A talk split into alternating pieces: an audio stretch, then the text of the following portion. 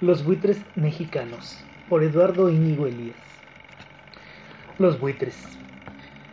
Aunque las aves con hábitos carroñeros que existen en el planeta son las cigüeñas, caracaras, buitres del viejo mundo y auras, sopilotes y cóndores del nuevo mundo, tan solo se reconoce como verdaderos buitres a dos grupos taxonómicos, Egipime y Catártide, no está muy claro cómo es que estos dos grupos se relacionan entre sí, pero se sabe que tienen una larga e independiente historia que al parecer tuvo sus inicios en la era cenozoica hace más de 50 millones de años.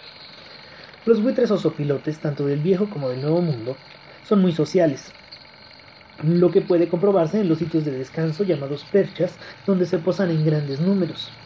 Un ejemplar de estas magníficas perchas comunales se da en las peñas y barrancas de la Reserva Ecológica El Zapotal, en Tuxtla Gutiérrez, Chiapas, donde en las tardes se pueden contar más de 300 individuos en los amates, copalillos y cedros. Tal vez los buitres nunca hubieran sido tan exitosos sin sus hábitos comunales. Una de las claves para su éxito está precisamente en la manera de encontrar y aprovechar juntos la carroña, que es una dieta principal mientras planean y observan y olfatean el territorio y crean una red de comunicación en el vuelo. Si un nuevo alimento es localizado por un sopilote en vuelo y éste comienza a descender, su actividad atrae a los otros hacia el sitio. Si fueran territoriales y defendieran individualmente un área exclusiva, tendrían que esperar más tiempo y viajar grandes distancias para encontrar solos el alimento. Otra de las ventajas de vivir en grupo para los buitres es que si un individuo detecta peligro mientras come en el suelo, donde son más vulnerables, y levanta el vuelo, su acción será reconocida como una señal de alerta por el resto del grupo. Es sabido que los opilotes cuando se sientan en peligro y tienen que levantar el vuelo, regurgitan el alimento que han ingerido para aligerar su peso y poder emprender el vuelo. Estos increíbles recogedores de desperdicios limpian y sanean el ambiente realizando un servicio higiénico gratuito, evitando con frecuencia la dispersión de enfermedades. Un virus o bacteria infeccioso como el anthrax, Bacillus anthracis, que ataca al ganado, que pase por los ácidos del tracto digestivo de los buitres, tiene muy pocas probabilidades de sobrevivir y ser pasado nuevamente al ambiente. En México habitan cuatro especies de buitres dentro de la familia Catártide, el sopilote negro, Coragips atratus, aura común, Catartes aura, aura sabanera, Catartes burrovianus, y el sopilote rey, Sarcoampaphus papa, en el pasado había también el cóndor de California, Hypnophis californianus. El sopilote negros, Coragips atratus, es sin duda la rapaz diurna más abundante en el continente americano. Pesa entre 1 y 2 kilogramos y sus alas abiertas llegan a medir hasta 1.2 metros. Se distribuye desde el centro de Estados Unidos de América, entre ambas costas, hasta la Patagonia, y en México existen tanto poblaciones residentes como algunas migratorias en todos los estados del país y en algunas islas del Golfo de California, de la costa del Pacífico y del Mar Caribe. Un gran número de individuos de esta especie se halla en las afueras de algunas ciudades, pequeños poblados y rancherías a lo largo de las zonas tropicales y subtropicales por debajo de los 1500 metros de altura sobre el nivel del mar. Es común observar esta especie en basureros al aire libre y rastros en varias partes del país. Se alimenta principalmente de todo tipo de carroña animal, incluso pescados, y hasta de frutos podridos en árboles de algunas huertas como mangos y dátiles. En las zonas urbanas come en los basureros donde consume diversas frutas y legumbres. Ocasionalmente se alimenta de pequeñas crías vivas de animales recién nacidos como borregos, vacas, puercos y aves domésticas, lo que ocasiona problemas con ganaderos.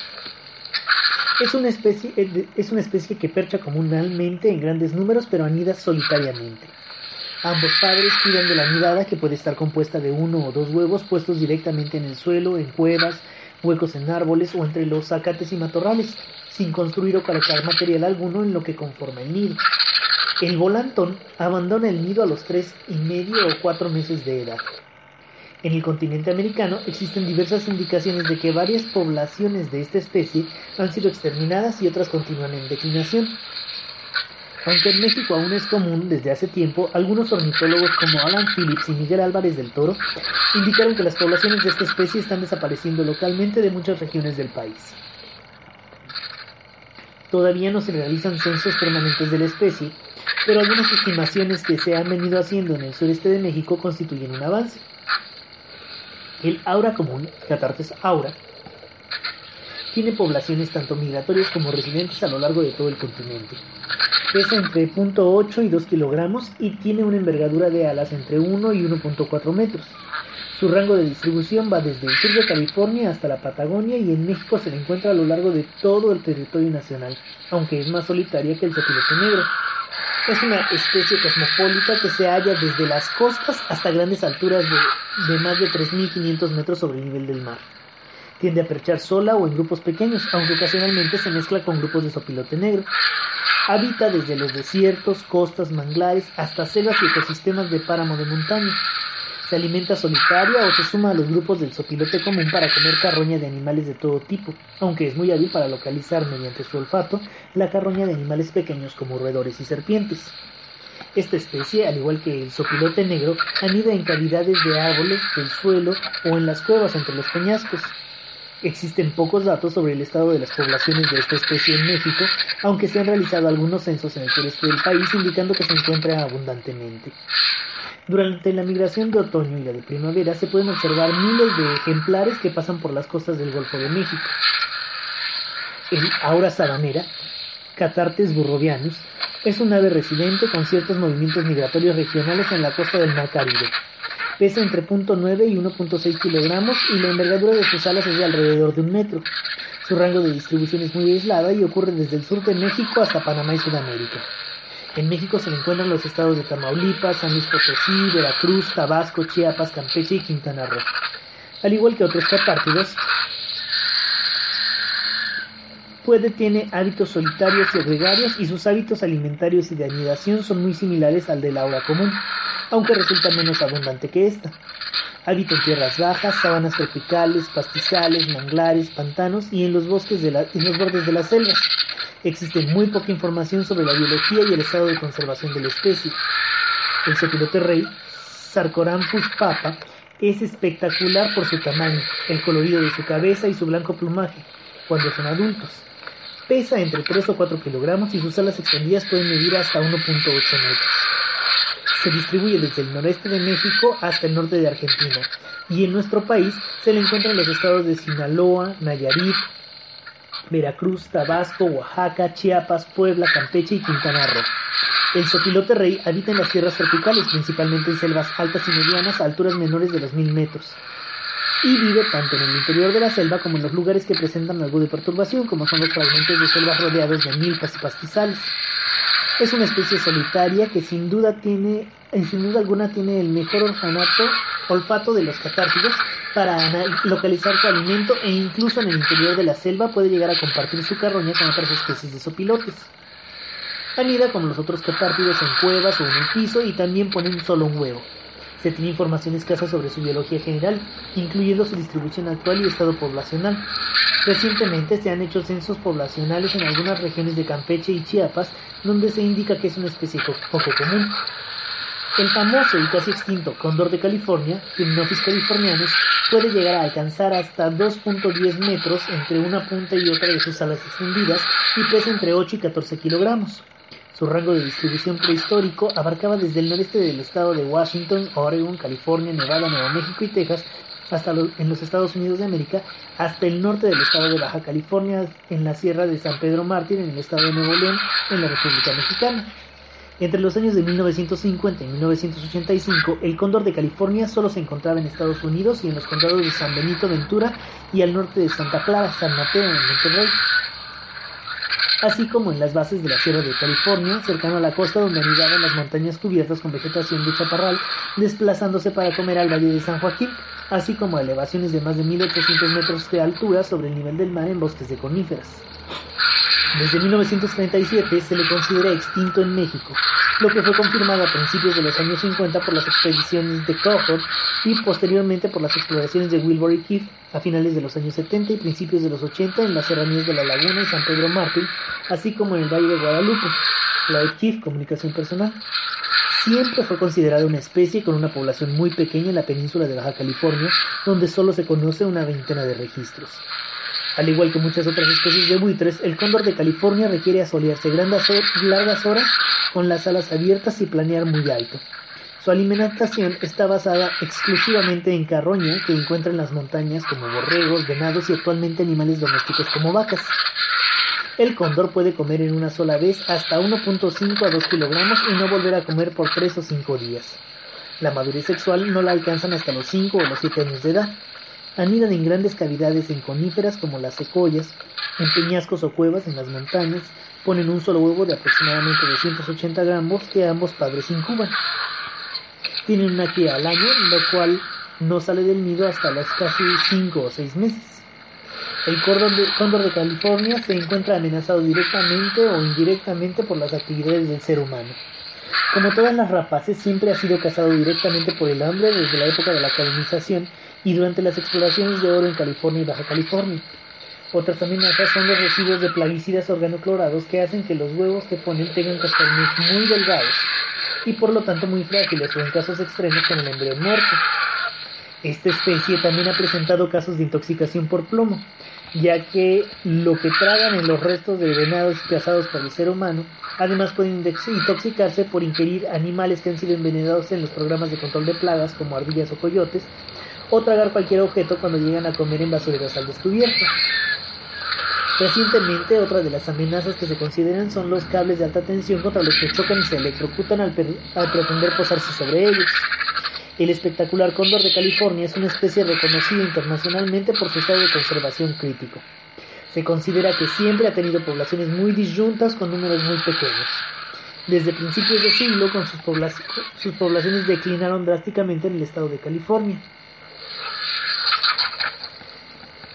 En Estados Unidos, en 1939 la National Audubon Society estimó que existían entre 60 y 100 individuos en esta especie en estado silvestre. Para 1982 solo existían entre 21 y 24 individuos en estado silvestre y una población en cautiverio de tres ejemplares. En 1985 el gobierno de los Estados Unidos ordenó atrapar toda la población restante debido al incremento en las amenazas para la especie en estado silvestre. En 1987 se capturó el último cóndor en estado silvestre, el cual fue puesto dentro del programa de reproducción en cautiverio. Para 1990 la población del cóndor de California era ya de 40 individuos en cautiverio y ninguno en estado silvestre. Hasta el 16 de julio de 1998 su población total era de 153 individuos, de los cuales 117 están en tres programas de reproducción en cautiverio y 36 en estado silvestre en tres poblaciones silvestres distintas de los estados de California y Arizona en los Estados Unidos. Este programa de conservación y recuperación de las poblaciones del cóndor de California, tan criticado en la década de los 80 por los millones de dólares que se invirtieron, muestran hoy que dichos esfuerzos por recuperar la especie han sido fructíferos, pues en poco más de una década de tener una población silvestre de 27 individuos, actualmente existen 153 individuos. En fecha reciente, se está explorando en México la posibilidad de establecer una cuarta población en estado silvestre. Entre los sitios potenciales para la reintroducción está la Sierra de San Pedro Mártir en Baja California. Sin embargo, se requieren décadas para manejar esta especie y poder recuperar sus poblaciones. Es una gran pena que las auras, el sopilote y el cóndor, que son tan eficientes en negociar asuntos poco agradables en la naturaleza, reciban poca atención y no sean respetados por los seres humanos. Posiblemente tendríamos que pensar en ellos no solamente por su poco atractivo hábito alimentario, sino por su compleja e interesante conducta social, el servicio ambiental que proporcionan a la biosfera como limpiadores y su sofisticada y eficiente y fascinante modo de volar. El primer reporte de un dorpidero de Sopilote Rey en México se llevó a cabo hace algunos meses en la reserva de Calakmul. El biólogo Mauro Berlanga de Pronatura de Yucatán inmediatamente informó a la CONAVIO sobre el hallazgo. El 16 de abril de 1998 avistamos un grupo de alrededor de 17 sopilotes rey junto a las pozas de agua de un riachuelo en el extremo sur de la reserva de Calakmul. Tras varias visitas al lugar, pudimos confirmar que se trata de un sitio que sirve como dormidero de más de 30 aves de esta especie. Sopilote negro. Aunque podríamos decir que aún queda una metapoblación grande en México, es importante asegurar que ésta no decline más.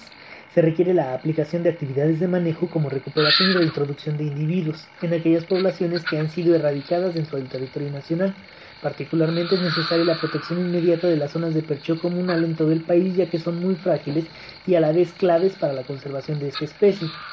También se tienen que realizar actividades de educación para evitar la persecución directa por parte de algunos ganaderos. Finalmente se necesita mantener para esta especie y para todas las rapaces del país un sistema continuo de monitoreo de las poblaciones y los niveles de residuos tóxicos como plaguicidas organoclorados, ya que existen indicaciones de que en el sureste de México, particularmente en Chiapas, Estas poblaciones presentan niveles residuales suficientemente significantes que podrían en un futuro extinguir localmente múltiples poblaciones de la especie en el país. Ahora común. Se tienen pocos datos sobre el estado de la población reproductora en México, por lo que sería imposible realizar censos esporádicos de esta, a esta población. Para la población migratoria que pasa por las costas del Golfo de México se requiere asegurar la conservación de los sitios de percheo para permitir la continuidad del proceso ecológico de la migración. Aura sabanera. Esta especie es considerada por la norma oficial 05994 como amenazada. Se requieren muestreos en diferentes zonas del país para estimar el estado actual de sus poblaciones, así como asegurar la conservación de sus hábitats prioritarios a lo largo de la distribución. Sopilote rey.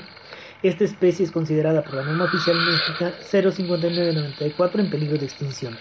Su conservación requiere la protección de grandes espacios de selvas perennifolias y subperennifolias, así como de suficiente alimento dentro de estos. Es importante también que se puedan realizar algunos censos en áreas prioritarias para la conservación para asegurar poblaciones saludables. Cóndor de California. Para reintroducir esta especie en México a la Sierra de San Pedro Mártir se va a tener que hacer un plan de recuperación y conservación que incluya un estudio detallado sobre la calidad y distribución del hábitat disponible, así como de las poblaciones de las presas potenciales para alimentarse. Regular en la zona el uso de postas para cacería que no sean de plomo o algún otro material tóxico, ajustar el diseño y paso de las torres y líneas de alta tensión por la zona y establecer programas de educación y manejo de la especie. Actualmente se haya protegido por la legislación mexicana por medio de la norma oficial 05994 que la señala como una especie en peligro de extinción.